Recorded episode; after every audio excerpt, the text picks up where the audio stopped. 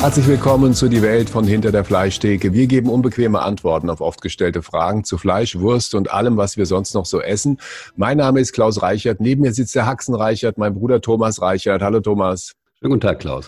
Thomas, Frank Bader hat uns eine Mail geschickt. Er schimpft erstmal über Massentierhaltung und Tiertransporte und dann kommt er zu dem entscheidenden Satz, Achtung, für mich sind alle Geschöpfe auf Gottes Erde gleich, alle wollen leben und wenn Sie Tiere töten, sind Sie für mich ein Mörder.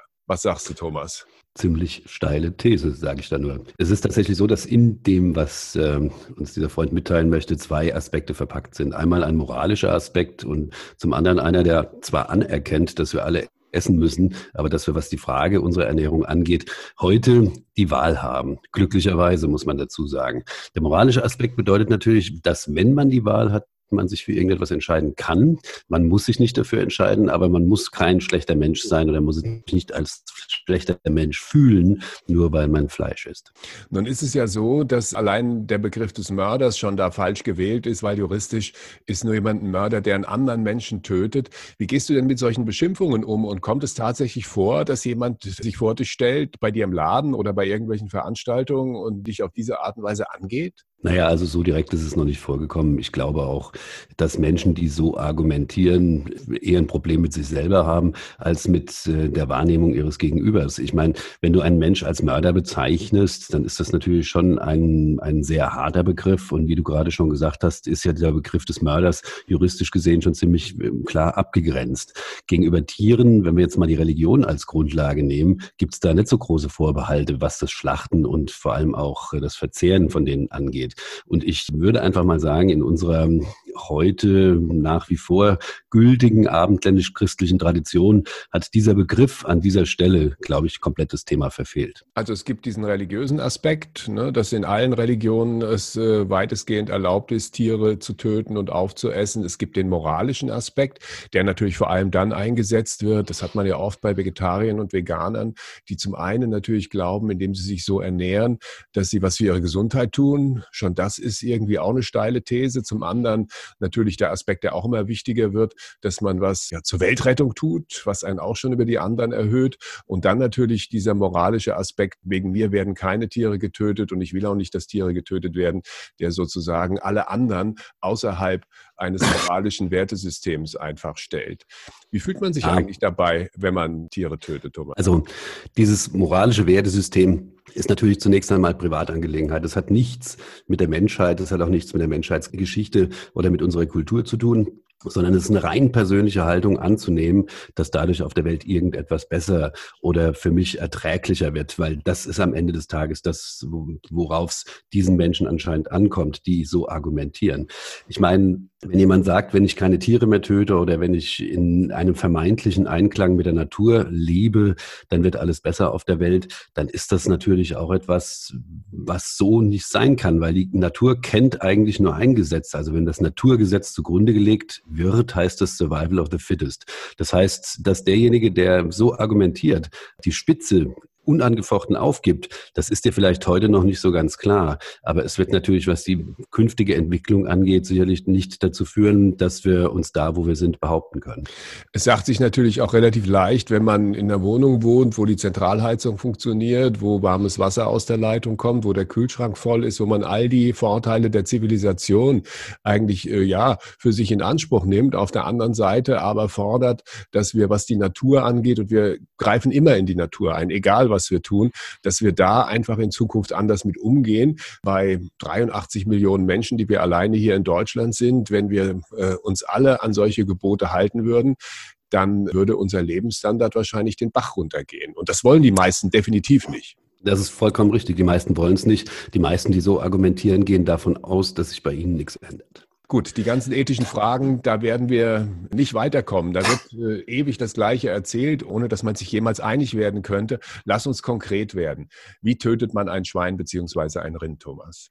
Also in unserer heutigen Zeit ist es so, dass äh, Rinder immer noch mit dem Bolzenschuss getötet werden. Das ist halt eine Methode, da wird, da dringt ein Schlagbolzen durch die Schädeldecke ins Gehirn ein und das setzt das Schmerzzentrum halt außer Funktion. Das heißt, das Tier ist betäubt. Sterben tun die Tiere so, wie das äh, schon immer der Fall war beziehungsweise man das als richtig erkannt hat durch den Blutentzug, durch den Blutverlust. Und das ist auch ganz, ganz wichtig und hat auch was mit der Haltbarkeit und der Qualität des Fleischs am Ende zu tun. Bei den Schweinen ist es so, die werden heute zum überwiegenden Teil elektrisch betäubt, in Großschlachthöfen, zum Teil auch durch ein CO2-Bad. Das heißt, da wird der Luft der Sauerstoff entzogen und äh, durch, die, durch das Inhalieren oder das Einatmen des CO2 werden die Tiere halt auch ohnmächtig und werden dann halt einfach durch Blutentzug, durch einen äh, Stich in die Halsschlagader halt einfach getötet. Haben die Tiere Todesangst? Wissen die Tiere, dass sie sterben, wenn sie da in der Reihe stehen? Also ich bin mir da nicht sicher. Ich meine, mit letzter Konsequenz kann das wahrscheinlich niemand sagen, ob ein Tier Todesangst hat. Ich gehe aber mal davon aus, dass jedes Tier zunächst einmal so wie wir auch auf Überleben konditioniert ist, und zwar bis in die letzte Zelle hinein. Was die Tiere spüren, sind Veränderungen in ihrer Umgebung. Sie spüren natürlich auch, dass irgendwas nicht stimmt. Das ist vollkommen klar.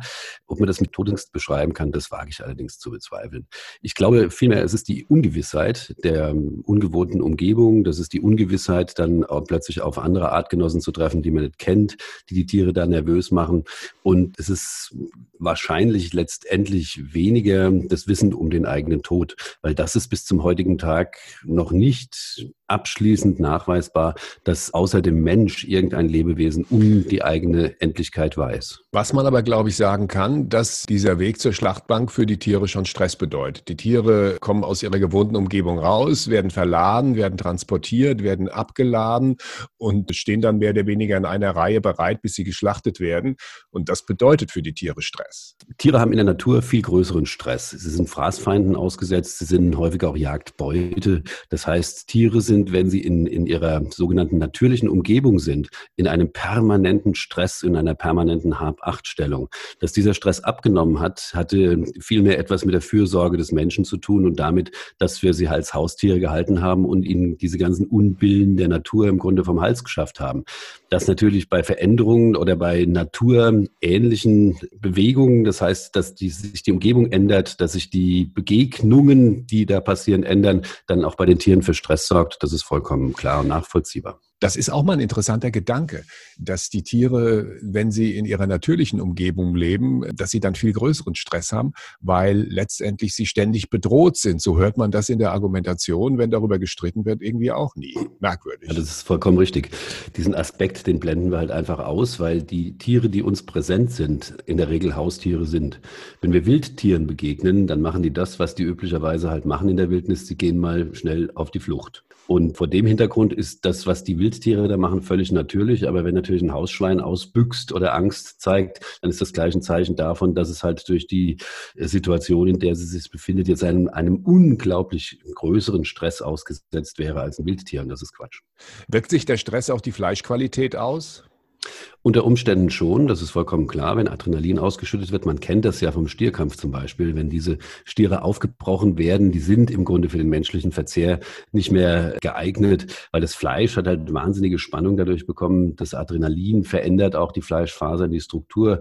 Die Blutzirkulation ist ja ganz anders, wenn du Adrenalin ausschüttest und das führt halt einfach auch dazu, dass das Fleisch bei weitem nicht so haltbar ist und halt einfach auch was die Zartheit angeht, nicht die Eigenschaften haben wird, die wir erwarten. Deswegen wird auch tunlichst darauf geachtet, beim Schlachten die Tiere nicht aufzuregen, nicht zu stressen, sie nicht überzubeanspruchen, was ihre Wahrnehmung angeht und so weiter und so fort. Und äh, das gelingt auch mittlerweile ganz gut. Also man sieht, dass diese unterschiedlichen Fleischqualitäten, die man früher jetzt beispielsweise zu der Zeit, als ich selber noch geschlachtet habe, als das so war, weil die aus unterschiedlichen Stallungen kamen, auch unterschiedlich konditioniert waren und stressempfindlich waren, die Schweine, heute in der Form kaum noch hat. Das Tier ist betäubt. Was passiert dann? Das Tier ist betäubt, dann wird ein Halsstich gemacht und dann fließt das Blut heraus und irgendwann, das dauert so eine halbe Minute bis eine Minute etwa, hört das Herz auf zu schlagen, weil kommt ja kein Blut mehr nach und dann stirbt das Schwein. Was wird alles verwertet von so einem Tier? Also im Grunde ist es so, dass die Wirtschaft, die Fleischwirtschaft eine unglaublich nachhaltige Form der Lebensmittelgewinnung ist, weil man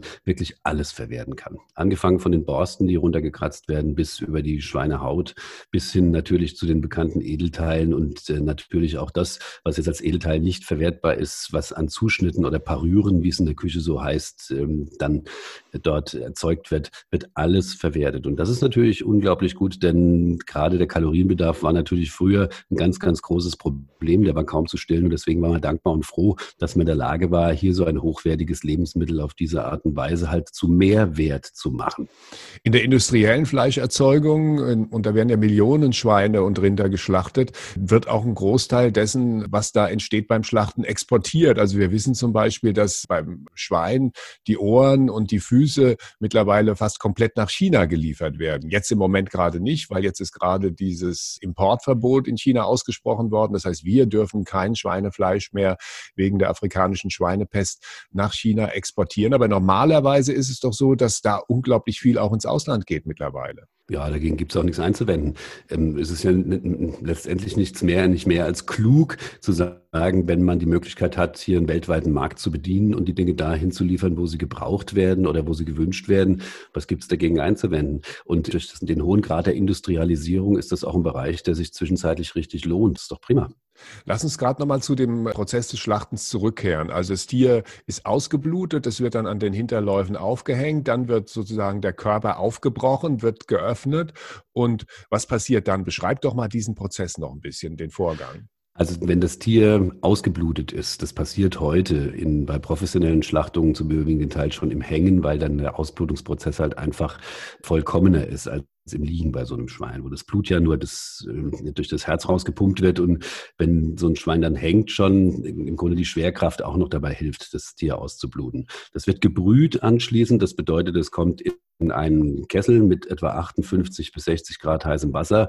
Dann wird es mit mechanischer Energie halt einfach so bearbeitet, von außen her, dass die Borsten alle abgeht und die, die erste Hautschicht runtergeht und dann kriegen diese Tiere dann, beziehungsweise diese Tierkörper dann diese rosige Farbe, die wir halt alle kennen und schätzen an der Schweineschwarte. So, und dann wird das aufgebrochen von der Bauchunterseite her, wird zunächst einmal der Darmtrakt äh, sauber rausgelöst. Das passiert mit äh, professionellen Schnitten halt einfach, die da angesetzt werden. Wenn der draußen ist, wird das Brustbein weiter aufgebrochen, dann werden die Organe herausgenommen, ja. Das heißt, heißt äh, Herz, ähm, Leber, Lunge, das hängt dann alles so an einem Strang dran. Das muss ja auch alles verbunden sein, sonst funktioniert es ja auch gar nicht äh, miteinander. Und anschließend wird das Schwein in zwei Hälften gehackt oder gesägt, je nachdem, wo das gemacht wird. In kleinen Betrieben gehackt und in größeren Betrieben halt einfach gesägt. So, und dann hast du im Grunde zunächst dieses sogenannte halbe Schwein, also die Basis all dessen, was anschließend passiert in Bezug auf, auf Fleischgewinnung und in Bezug halt einfach auch auf ähm, Rohstoffgewinnung für die Wurstproduktion. Darf es ein bisschen mehr sein? Wir reden nicht nur über Fleisch und Wurst, wir verraten Ihnen auch, wie es am besten schmeckt. Thomas, welche Innereien werden heute noch in der Metzgerei verkauft? Oh, es ist zum überwiegenden Teil die Leber und die Nieren, die verkauft werden. Und das sind auch Delikatessen, nach meiner Einschätzung zumindest mal. Also meine, mein Leibgericht, wenn es um Innereien geht, ist die Kalbsleber, besonders zart, sehr, sehr feines Aroma.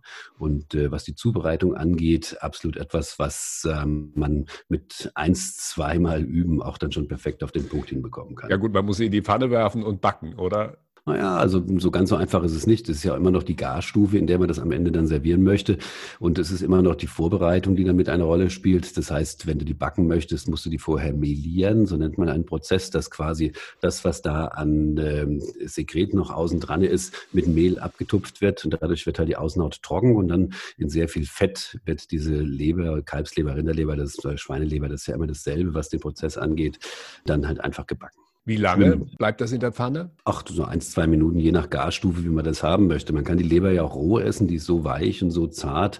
Und das wurde ja früher auch öfters mal verschrieben, dass man pürierte Leber nehmen sollte, wenn man beispielsweise Eisenmangel hat. Ja. Und das kann man ohne weiteres roh essen. Ist auch von der Aromengebung her, wenn man das ein bisschen würzen tut, eine absolute Delikatesse. Man kann aber davon ausgehen, je nachdem, wie dick die Scheiben sind, dass das eins, zwei Minuten von jeder Seite dauern kann. Und dann wursteln wir wie immer am Ende der Sendung noch zwei Songs auf die die Welt von hinter der Fleischtheke Playlist. Was hast du für heute ausgesucht, Thomas? Oh, ich glaube, ich nehme heute mal die Small Faces mit Ichiku Park, weil es Sonntag ist. Und von mir kommt auf die Playlist Dan Hartman mit Relight My Fire, alter Disco-Klassiker. Oh, wei, ja. Ja, ja, ja. Nee, muss auch mal was drauf, damit äh, auch da auf dieser Playlist möglichst vielfältige Musik drauf ist. Das war's für jetzt. Wir wünschen Ihnen, dass Sie viel Schwein haben, alles Gute und bis bald. Bis bald.